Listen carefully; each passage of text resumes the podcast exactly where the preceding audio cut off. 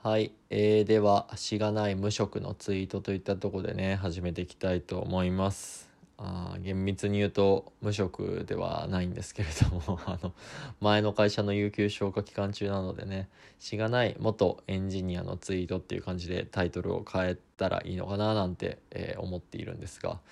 なかなかポッドキャストのねこの使っているアプリアンカーさんのところでですねこうタイトルを変えてしまうとこう他のポッドキャストとのつながりがうまく取れなくなるんじゃないかなっていう不安があるのでね。まあエンジニアじゃなくなくてもですね。しがないエンジニアのツイートというねこう経歴を詐称した感じの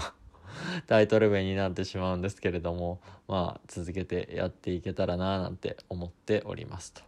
たところでね、えー今回も始めていきたいと思います。ではしがないエンジニアのツイート。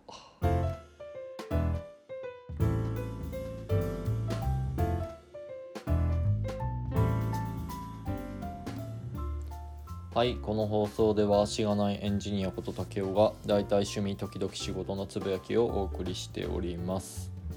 まあしがないエンジニアっていうね、えー名前をポッドキャストのタイトルにつけていながらテック系のね話はほとんどしないっていう その時点でタイトル詐欺みたいなね感じのところがありますので、まあ、タイトルを変える変えないって話はね一旦もう棚上げでいいかなと 思っています。はい今回も、えーそのタイトル詐欺にふさわしくですね、え完全なる趣味回やっていきたいと思っています。この前の2021年のですね振り返り放送回を聞いてくださった感想として大成タイムズの大成さんよりダーツについてですねもうちょっと聞いてみたいなっていう風なコメントをいただきました、えー喜んでっていうところでですね、えー今回はそのダーツの、えー趣味の雑談ですねの掘り下げをちょっとしていきたいなと思っています。まず私がダーツを始めたきっかけに関してなんですけれどもおそらく、うん、ゲームセンターの片隅に置いてあったダーツマシーンに興味を持って投げてみたのが最初だったかなっていうふうに思います、えースペクトラムっていうダーツマシーンだったと思うんですけれどもめちゃめちゃ古い感じのねやつでこう操作方法もよくわかんねえみたいな感じでゲームをしていたのをよく覚えています。真ん中のねダーツの真ん中はブルっていうんですけれどもブルに当たった時のね音があ効果音が鳴るんですけれどもそれが非常にねこの気持ちいい音が鳴るんですよね、まあ、その音が聞きたいがためにねすごい練習したなっていう記憶があります。でそっから、えー研究室の先輩ですね。もうダーツをやっていて、まあ、その人と投げるようになって19か20歳かそんぐらいの頃にはよく車でですね免許取り立てでダーツショップなりダーツバーなりをね巡るみたいなそんなことをやって遊んでいたかなと思っています。当時目指していたものはですねダーツのうまさを測る指標っていうものがあるんですけれどもレーティングっていうねものとそのレーティングをある程度グルーピングしたフライトっていう階級みたいなのがあるんですがそれで A フライトっていうね称号的なものが欲しくてですね私はそれにすごい憧れてこう練習したりとか対戦したりしていたなっていうふうな記憶があります。というのもポッドキャストだったと思うんですけどって名前だったと思うんですけどダーツライブさんっていうところでですねこれで A フラみたいなねあの動画付きのポッドキャストみたいなのがあって、まあ、それをねよく iPod に移して、えー通学中とかに見てたなっていう記憶がありますね。プロの方がですねダーツの投げ方とかをね解説してくださっている動画なんですけれどもそういうのをよく見ていた記憶があります。なので A フライトっていうね名前にすごい憧れがあって、えーやってましたね。で一応あの達成はしましたね。ダーツライブっていう機械での A フライトっていうものは達成したかなというふうに思っています。って思ってですねあの最近ちょっとこのダーツ界取るにあたってね、家ダーツばっかり 本当は投げてるんですけども外でダーツ投げてね、えーからこの回取ろうかなっていうふうに思ったので外ダーツ投げに行ったんですけれどもその時にまあレーティングって今の見れるんですね。自分の持ってるカードみたいなやつで記録されてるんですけどレーティング9の、えーフライトは BB っていう感じになってるんで あれ A フラ達成してねえなっていうふうに思ったんですけれどもあのフライトってってどうやって決まるかっていうと過去20戦か30戦ぐらいの対戦成績をもとにですねフライトっていうものが決まります。フライトとあとはそれに応じた数字のレーティングっていうのが決まるんですけれども。なのでまあ調子悪かったんじゃないかなっていうふうに。覚えたいですね。一応最高のレーティングってものもちゃんと記録されていて、えー、そこはちゃんと10点なんぼって書いてあってちゃんと A フライトっていうふうに書いてあったんでねあの安心したんですけれども。てな感じでですね、えー、よく昔は外にねあの人と対戦をしないとこのレーティングってものが記録されないので頑張って人と対戦していたなっていうのを覚えています。ショップの店員さんだったりとかバーに来ているお客さんだったりとかっていうところですね。あの対戦してくださいって言ってやってたなって思います。いや若さだったのかなって思いますね。もう今絶対声かけらんない。なっていうふうに思いますけど。っていうのとあとはダーツマシンが新しくなってネットで対戦できるようになってネット対戦でもレーティングってものが記録されるようになったっていうのもねあるかもしれないですね。あのそういった人に声かけなくなったっていうやつがですね。まあどうしてもネット対戦してると1人で投げてるのとね一緒の感覚になるんでもう対人でね投げる時にはまた別の緊張感みたいなものがあってですね 全然違うんでこの A フラっていう風になった後もですねしばらくは投げてたんですがそこで一回大会に出たんですかね。いつだったっけな？社会人ぐらいの頃初めぐらいの頃だったと思うんで245の頃だと思うんですけどもその昔ダーツを始めたきっかけになった研究室の先輩とですね2人でペア戦みたいな感じでですね大会に出ました。幕張メッセだったかな。その中にダーツマシンがこうずらーっとね見たことないような 台数が地平線までダーツマシンが並ぶみたいな感じのとこがあってそこでね、えーと、一緒に大会に出て遊んだっていう風な記憶もありますね。大会の方はあ 多分決勝トーナメント1回戦2回戦どっちかで負けたなっていうのを覚えてますね。まずはまあ予選のロビンっていうねあの総当たりで自分含め大体3組の人と戦ってその上位2組の人がトーナメントに進めるみたいな感じでやるんですけれども、まあ、そこは頑張って突破してってなのでトーナメントで負けたなっていう風な記憶がありますね。まあ、当時私はすごい緊張していてですねその幕張メッセのブースの中にはこうダーツマシンと一緒にこのトラックみたいな感じで販売するようなあのご飯屋さんみたいなのがすごい出ていてホットドッグとかね。あのそれとかドリンクとかが売ってたりするんですけどまあ試合の前にちょっと腹ごしらえしようかって先輩に言われていってそのホットドッグ屋さんでねケチャップとマスタードは自分でこうサービスっていうか自分でかけるんですよ。セルフですよっていう風に。あってそのケチャップかマスタードをですね先輩の手に思いっきりぶっかけた記憶が ありますね。もうガタガタガタガタって震えて「お部屋にやってんだよ!」っていう風に 言われた記憶がありますけど。いやまあそれぐらいねガッチガッチに緊張していましたね。まあ、その大会に出たって言ってもダーツの大会ってそんな上手い人とバチバチに上手い人と当たるようなシステムにはなっていなくて大会に出る前にある程度その成績さっき言ったレーティングみたいなところを取ってから、えー、お店を通してですねあの大会にエントリーするみたいな感じなんですね。なので大体近しいレーティングえー、ダーツのうまさの人が固まって、えー、大会をするみたいな。そういう感じになってます。なんでクラスが分かれてるみたいな感じですね。なんでその幕張メッセの中にはあのプロの人もいてプロの練習場とかもあったんですね。で私も当時すごいあの好きだった人がいたので、まあ、その人を生で見れてすごい感動した記憶があります。あ本当マジ練習でも真ん中にしか行かねえあの人ってまあ当たり前なんですけどねプロなんだから。そんなことがあったりしたなっていうのを覚えています。でその大会に出て思ったことは本当にね人と投げてないとうまくなんないなっていうところをすごい痛感して当時社会人の時に住んでたとこは本当にダーツを投げられる場所が周りに全然近いところになくって車で1時間ぐらいかけないといけないみたいなねとこばっかりだったのですごいもうそこで諦めちゃいましたと。でそこから目標にしていたのはカウントアップっていうゲームで1000点を取ることだったんですけれども、まあ、それが今も目標にし続けていて全然取れていないっていう風な 現状ですね。今ちょうど目の前のパソコンの画面でそのダーツライブっていうあのダーツマシンで遊んだ記録がですねネットで見られるものがあるんで見てるんですけども私のマックスがこのカードに記録されてるのは894点ですね。な大体こんなもんだったかなと思います。900かすってないよなっていう風な記憶だったんで大体こんなもんですね。894点っていうことはこっからまあ1等ブル狙って基本的に投げますと。でブルは1本50点なのでまあ23本3本かブルこっから入れば1000点にはたどり着く点数なんだなっていうふうにこの点数だけ見たら思うんですけれどもまあねできないんすわこれが。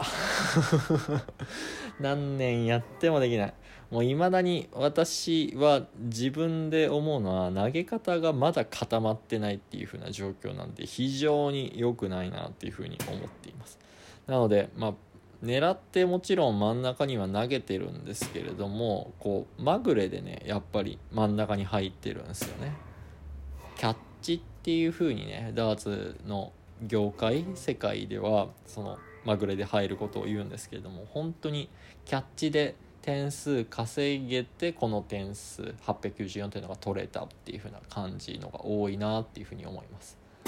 まあ、それを物語っているのがこのカウントアップっていうゲームの平均の点数ですね。620点っていう風に出てるんですけどこれ低いっすわ。狙ってるにしてはっていう感じですね。あの8ラウンド投げる。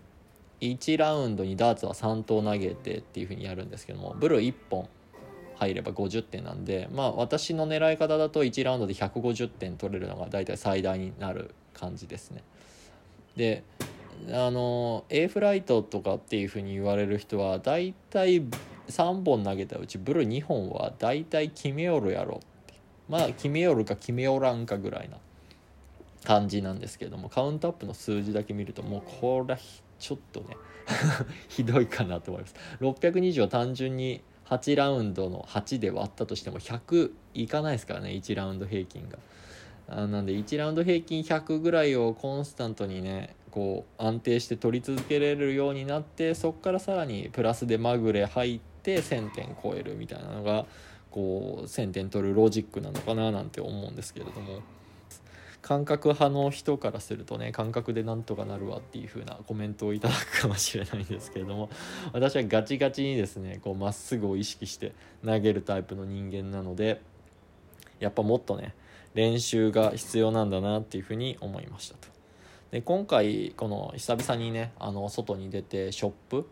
まあ、近くの満喫で投げたんですけれども、えー、思ったことはですね家ダーツとの環境が違いすぎて家ダーツは練習にならんということがねよく分かりました、えー、まず、えー、一つはですね照明の明るさですねマジで満喫のダーツコーナー暗すぎるわっていうぐらいね。なんやここフィルムでも現像するんかってぐらいね。暗かったですわって感じるのも多分家でね投げてる環境がめちゃくちゃ明るいからですね。私すごいダーツの軌道を頑張ってみようとするんですけれどもちゃんとこうどういう軌道を描いて飛んでるかなっていうのを、ま、よく動画とかね撮ったりとかしてとか自分の目で見たりとかして確認してるんですけれども今日、えー、外のマシーンに投げに行って最初に思ったのがマジ暗くてダーツ見えねえ っていうのが一番あきつかったところですね。もう全然見えないから自分がちゃんといつもの腕の振り方できてんのかも分かんないっていう風になってまあもう真ん中にたまたま入ったその時のね動かし方を再現しようみたいな感じになって全然練習にならなかったなと思いますね。なんで家で投げる時もちょっと暗くしないとダメかななんて考えたりもしました。あとはね靴の高さ。家だと裸足で、えー、外だともちろん靴履いてると思うんですけど 当たり前か。なんですけどこの高さも若干きつかったなって感じですね。いつも投げてる感じだと入るけどあのー、ダーツの一つ一つの穴のことををビットっていう風に言うんですけどそのワンビットずれるんですよ。も う本当に、えー、いつもまあまあねそんな端ギリギリのとこをね狙ってる時点でダメっていうのはあるんですけど、まあ、そのワンビット入るか入んないかだけでも点数がだいぶ変わってくるのでですね。家にいる時に靴の高さを考慮した棚のね高さというかダーツの高さに設定してあげなきゃいけないなっていうふうに思いました。あとは距離がなんかだいぶ違うように感じたなって思ったんですけどこれは多分気のせい だと思うんですけどね。もうショップのダーツめっちゃ遠く感じだなっていうふうに思いました。いつもだったらもっとブル大きく見えるのにめっちゃブルちっちゃく見えるなっていうね。もうその心の弱さメンタル的なところがねめちゃめちゃこう投げる時にも響いてくるのでまあボロボロでしたねっていう感じです。でまあ漫画喫茶で投げましたので3時間パックみたいなとこで投げたんですけど、まあ、3時間も投げたらもうヘッドヘッドですわ。ちょっと右足に体重かけながら、まあ、投げるんですけどもう2時間ぐらい経ったらもう右足がね痛って痛ってしゃあないですなっていう風になって。いやちょっと体力の衰えも感じたなっていうとこがありましたね。ただやっぱショップで投げて面白かった。マシンに向かって投げて面白かったっていうのはやっぱアワードが出ることですかね。3投投げて100点以上取ってたら、まあ、ロートンっていうね。いうような、えー、賞がもらえるんですけど3投投げるたびにね上の液晶でこう演出が流れるんですね、まあ、パチンコみたいなね。とかパチスロみたいな演出が流れるんですけどあれがねこう見ててね楽しいっすね。3本入れるとハットトリックみたいなねやつとか。こう周りの人とかがもしねいるんだったら俺はハットを取ったぞと。ハットトリックを取ったぞとね。こう周りにねこう自己顕示欲みたいな。顕示する満足みたいなのもあるんじゃないかななんていうのも思いますね。そういったのが好きな人はね、まあ、私が投げてる時間帯にはもう誰一人いなかったんでね。そんなの関係なかったですけれども。っていった意味でですね、まあ、演出が面白い、まあ、音が鳴ってねやっぱり面白いなっていうふうに思いました。私家のダーツは、えー、夜中にも投げられるようにですねそのプラスチックのボードを使っていないのでやっぱりこう地味な音が鳴るんですね。ああの音が好きっていう方もいますし私も実際ああいう静かな音好きなんですけれどもやっぱあの外で投げる派手な演出みたいなところも面白さの一つだななんていうのの再確認した感じでしたね今回の、えー、この喋ってるとこの BGM はそのダーツ投げてる時に撮ってた音っていうところをうまく編集できたら当てようと思ってるんですけどもまあ あんまりにもうるさすぎたらちょっとやらないようにしようかなと思う間間にねちょっと入れられたらいいななんて思うんですが、まあ、こういった音が出て楽しいですよっていうとこも、えー、皆さんに感じてもらえたらななんて思っています。でやっぱマシンを投げてて楽しさもあるんですが、えーと、鬱陶しいなっていう風なとこも やっぱりありますっていうのが一つは弾かれてとっても鬱陶しいってとこがありましたね。ちょうどそのダーツって、まあ、全部で20等分してる感じなんですかね。そのエリアをあの分けてるとこがあるんですけどそのエリアを分けてる線っていうところにダーツが当たるとダーツ刺さんないんですよね。パチンっつって弾かれちゃいますと。私のえー、家で持ってるボードはですねそのスパイダーっていう、えー、その何て言ったんだ。エリアを区切るところっていうところが、まあ、金属になってないものを使っているので、まあ、そういったね煩わしさはないんですけれどもまあねバシバシ弾かれましたね。まあ投げ方が悪いのも あるかもしれないんですけれどあれはちょっとうんあの鬱陶しいなっていうふうに思いましたね。弾かれた後のね床に落ちたダーツを拾いに行く時の哀愁感っつったらまあないんすよ。まあみっともないじゃないですけど まああるんですけどね。まあ惨めなもんなんですよね。あれがちょっとでも減ればいいなっていうふうに思いますけどね。あとさっき演出の話なんですけどもアワードっていうものが出るのは楽しいって言ったんですが私が、えー、投げてた頃には出てない演出が出ましたね。その3回投げて1本だけに1本だけブルが入ったらですねナイスワンっていう風にねあの演出で出るんですね。ナイスワンってなんやねんっていう風に思いまして。私当時やってる頃に一番かけちゃいけない声ってナイスワンっていうふうに言われてったんですけどね。なんか若干煽りっぽくも聞こえるからやめた方がいいみたいなのをどっかで見た気がするんですけど今普通に使うんだなナイスワンってっていうふうに思ってね。そこも若干なんかうーんナイスワンって言わんでよくないっていうふうに思いました。ナイスカバーとかって言ってほしいなっていうふうに思いましたね。はい。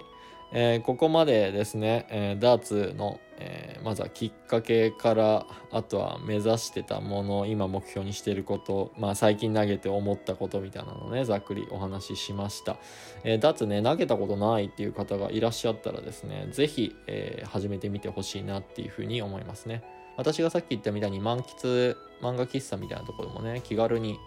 始められますので是非おすすめでございます。ダーツって始めたてめっちゃ面白いんですよ。っていうのはあの悪い意味じゃないですよ。いい意味で狙えないからあの高いスコアのとこにねたまたま入るっていう風なことが結構多いです。なのでカウントアップ最初始めてあの私が平均で取ってる620点みたいなところも最初からポーンって超えちゃう人なんていうのも結構いるかなっていうふうに思います。